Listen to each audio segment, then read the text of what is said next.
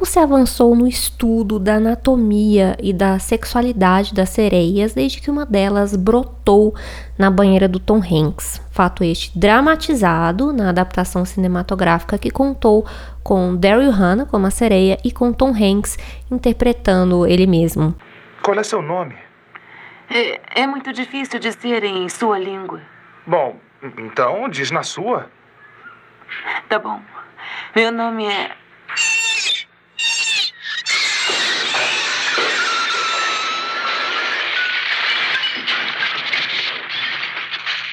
Splash, uma sereia em minha vida, veio para aprontar altas confusões e também colocar algumas controvérsias sobre a mesa. Por exemplo, mostrando que algumas sereias teriam a capacidade de se livrar da cauda sempre que quisessem, bastando apenas secar bem o rabo, o arraba, com um secador ou uma toalha para sair por aí, batendo pernas pelas ruas de Manhattan.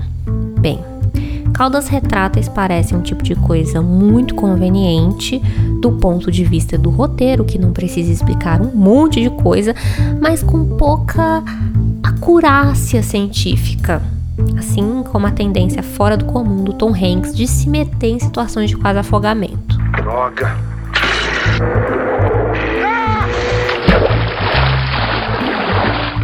Splash não é lá o tratado mais confiável para se entender essas criaturas, embora tenha um padrão aí que se repita. As sereias são há séculos mostradas como objeto de fascínio de homens héteros desde que a exploração dos mares começou e marujos míopes e com muito tesão acumulado jurarem que não, com certeza não é um peixe-boi aquilo que eles avistaram nos rochedos na beira do mar, mas belas mulheres com cauda de peixe só esperando pelo flerte deles para que o seu corpo híbrido esteja à completa disposição embora essas carniceiras só queiram atrair os pobrezinhos para estraçalhar o corpo deles ou matá-los afogados. Das fantasias masculinas não precisamos nos ocupar mais. Já as sereias permanecem como lacunas, cheias de interrogações que me parecem valer mais a investigação.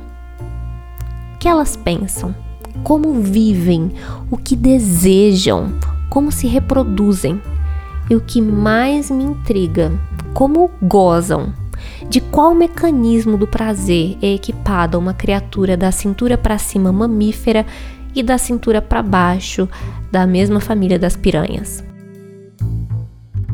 Molhadas e escorregadias, as sereias permanecem um mistério para a ciência e é nesse desconhecido que eu resolvi mergulhar em busca de respostas. Usando a imaginação, quem sabe a gente chega lá.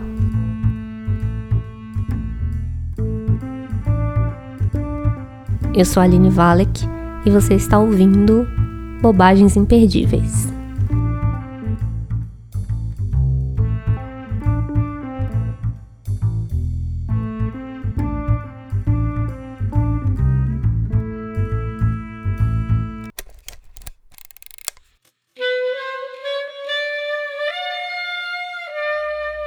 Enquanto não descubro um cientista que esteja debruçado sobre essa questão, eu resolvo articular uma resposta a partir do mais vasto repertório existente sobre as sereias, a rede mundial de computadores.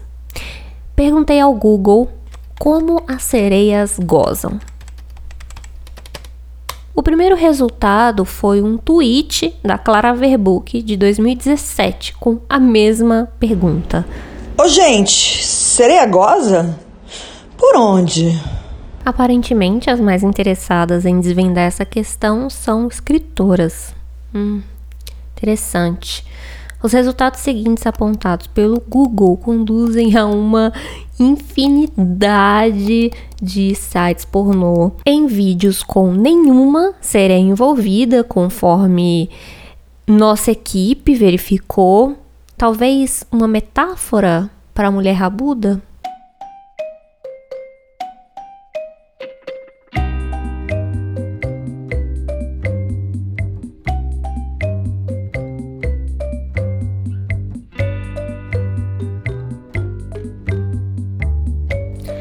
Deixando o Xvideos de lado, continuei a investigação nas esquinas mais textuais da internet. Num fórum de RPG, encontrei o tópico Sexualidade e Amor das Sereias, mas trata tão somente do processo de reprodução, no caso envolvendo tritões, que seriam os sereios, ejaculando na água para fertilizar os óvulos lançados pelas sereias um processo de reprodução muito parecido com o dos peixes. Ok, mas e o gozo pessoal? Reprodução não é o mesmo que prazer. Continuei sem respostas. Ah, o jeito vai ser buscar na literatura. O primeiro registro que se tem das sereias é na Odisseia de Homero. O herói Odisseu passa por elas no canto 12, onde eu encontrei finalmente o tal do gozo, ou pelo menos um caminho. São nos versos cantados pelas próprias sereias. Vem, ó ilustre Odisseu, grande glória dos aqueus, para teu navio a fim de escutar nossa voz. Nenhum homem a bordo de sua nave negra passa por nossa ilha sem escutar nossa doce voz. Então ele vai embora cheio de gozo e sabendo muitas coisas. O som e a voz realmente são os elementos sempre presentes em qualquer história sobre as sereias. Acho que é por aqui que a gente vai. Mas a gente continua depois do intervalo. Não aguenta mais passar por bloqueios criativos na hora de escrever? Não sabe de onde tirar novas ideias? Se sente perdido no seu processo de escrita? Tem dificuldades de levar um projeto até o fim? Venha para minha turma da doméstica e vamos fortalecer os músculos da sua criatividade. Nesse curso vamos entender o nosso próprio processo criativo. Eu vou apresentar técnicas para ter ideias, vou apontar vários caminhos de publicação independente e vamos desenvolver uma rotina de escrita para que mais do que tirar suas ideias do papel, você continue sempre a escrever. As aulas são online, você faz sem sair de casa, no seu tempo, da forma que quiser. Você usa o fórum do nosso curso para tirar dúvidas, trocar referências, mostrar o seu projeto final e conhecer outras pessoas criativas. O link para você se inscrever está na descrição do episódio. Ah, ouvintes de bobagens imperdíveis ganham desconto especial. No momento de fazer a compra, use o cupom AlineValek tracinho escreva. Tudo junto, o Valek com K no final, tá? Bora escrever comigo?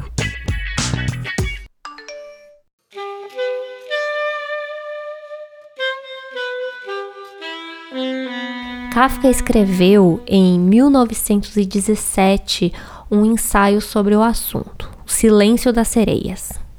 Agora sim, promissor. Ele comenta um episódio da Odisseia em que Ulisses é advertido sobre o perigo do canto das sereias.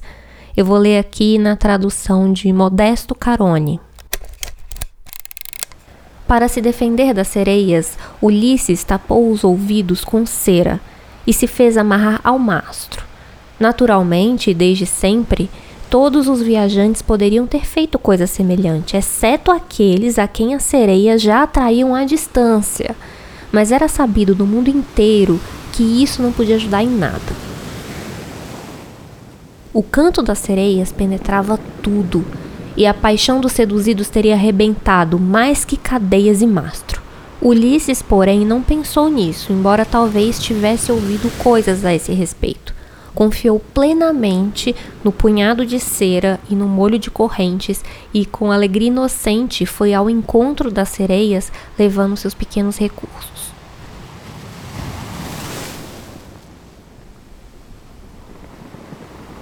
As sereias, entretanto, têm uma arma ainda mais terrível que o canto: o seu silêncio. Apesar de não ter acontecido isso, é imaginável que alguém tenha escapado ao seu canto, mas do seu silêncio, certamente não. Contra o sentimento de ter vencido com as próprias forças e contra a altivez daí resultante que tudo arrasta consigo, não há na terra o que resista. E de fato, quando Ulisses chegou, as poderosas cantoras não cantaram, seja porque julgavam que só o silêncio poderia conseguir alguma coisa desse adversário, seja porque o ar de felicidade no rosto de Ulisses, que não pensava em outra coisa a não ser em cera e correntes, as fez esquecer de todo e qualquer canto. Ulisses, no entanto, se é que se pode exprimir assim, não ouviu o seu silêncio, acreditou que elas cantavam e que só ele estava protegido contra o perigo de escutá-las. Por um instante, viu os movimentos dos pescoços, a respiração funda, os olhos cheios de lágrimas, as bocas semiabertas, mas achou que tudo isso estava relacionado com as áreas que soavam inaudíveis em torno dele. Logo, porém, tudo deslizou do seu olhar dirigido para a distância. As sereias literalmente desapareceram diante da sua determinação, e quando ele estava no ponto mais próximo delas, já não as levava em conta. Mas elas, mais belas do que nunca, esticaram o corpo e se contorceram, deixaram o cabelo horripilante voar livre no vento e distenderam as garras sobre os rochedos. Já não queriam seduzir, desejavam apenas capturar o mais longamente possível o brilho do grande par de olhos de Ulisses. De volta à investigação, em um outro artigo analisando esse texto do Kafka, com o título O Silêncio das Sereias de Kafka, uma aproximação literária da voz como objeto pulsional, escrito pelo psicanalista francês Jean-Michel Vives, encontro pistas mais sólidas sobre a natureza do gozo das sereias. Pois é, quando dou por mim, estamos navegando nas águas profundas da psicanálise. Eu encontrei uma pista nesse artigo apontando para o seminário 11 de Lacan, que diz o seguinte: as orelhas estão no campo do inconsciente e são os únicos orifícios que não podem ser fechados.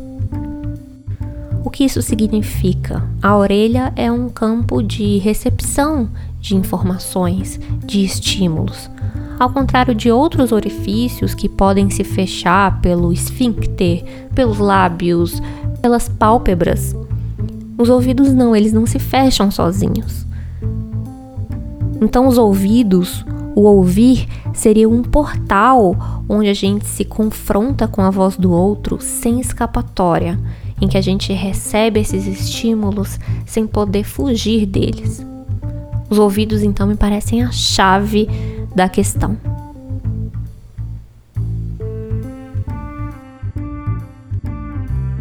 Acho que agora a gente já pode desenhar algumas conclusões aqui. Então, diferente do que os vídeos pornô sugerem em seus títulos, uma sereia não pode ser penetrada, pelo menos não da forma convencional, já que ninguém sabe dizer onde ficam e como são os seus orifícios, suas genitais. E de novo, de forma alguma o gozo é monopólio do aparelho reprodutivo. Por outro lado, é a sereia que penetra os outros, penetra pelos ouvidos com o seu canto tanto sedutor quanto perigoso. Talvez por isso os homens tenham tanto medo de ouvi-las, né? Se a sereia seduz com o canto, a voz talvez seja a forma com a qual a sereia experimenta o gozo. A sereia goza com o som. Sim! E basta voltar à documentação mais importante já registrada sobre o assunto: A Pequena Sereia, da Disney.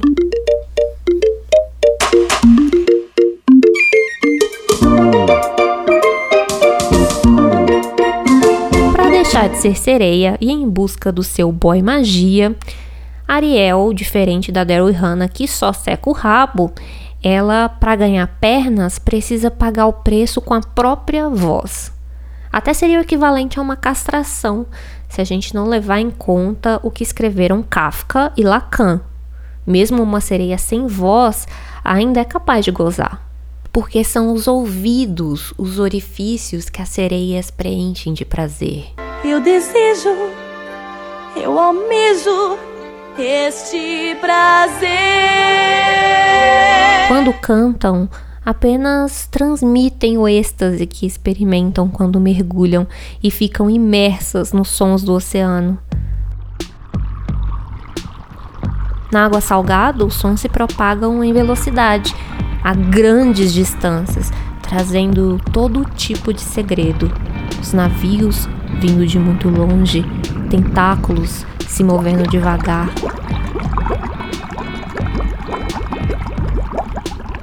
Corpos colossais deslizando na água, fofocas de lagostas, mordidas de tubarões, plânctons fazendo cosquinhas na água, o balé das águas vivas, a delícia das vozes que só podem ter saído da garganta molhada de uma criatura viva. Tudo vira estímulo que envolve a sereia em gozo.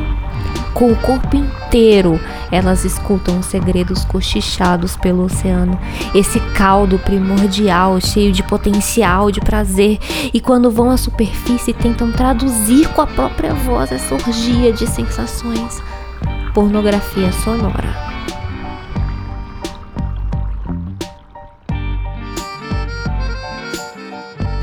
Imagine então a frustração das sereias em tentar conduzir os humanos para esse lugar de prazer absoluto e vê-los se afogando no processo. Um pornô que tratasse de forma mais realista a tentativa de transar com uma sereia teria inevitavelmente um fim trágico. E afogamento não é das cenas mais excitantes de se ver. Por isso, as sereias podem até se encantar pela ingenuidade e vulnerabilidade de um ou de outro marujo, mas amor mesmo, elas só fazem com o mar.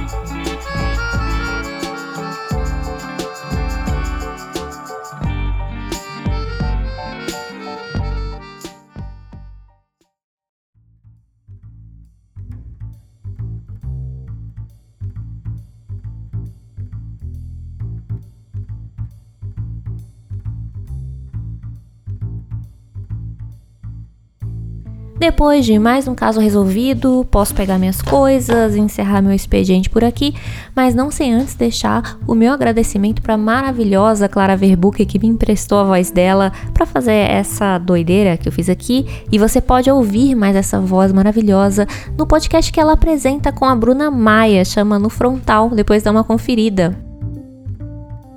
E se você quiser financiar dessas minhas pesquisas científicas e investigações seríssimas, você pode vir para o meu clube de apoiadores lá no site apoia.se barra que você vem para essa turma de curiosos e ainda tem acesso aos meus reports de pesquisa.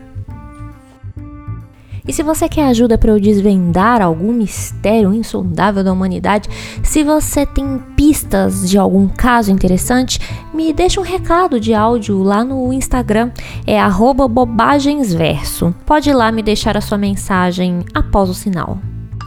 Bem, vou nessa. Um beijo. A gente se encontra no próximo episódio para continuar seguindo os caminhos da nossa curiosidade.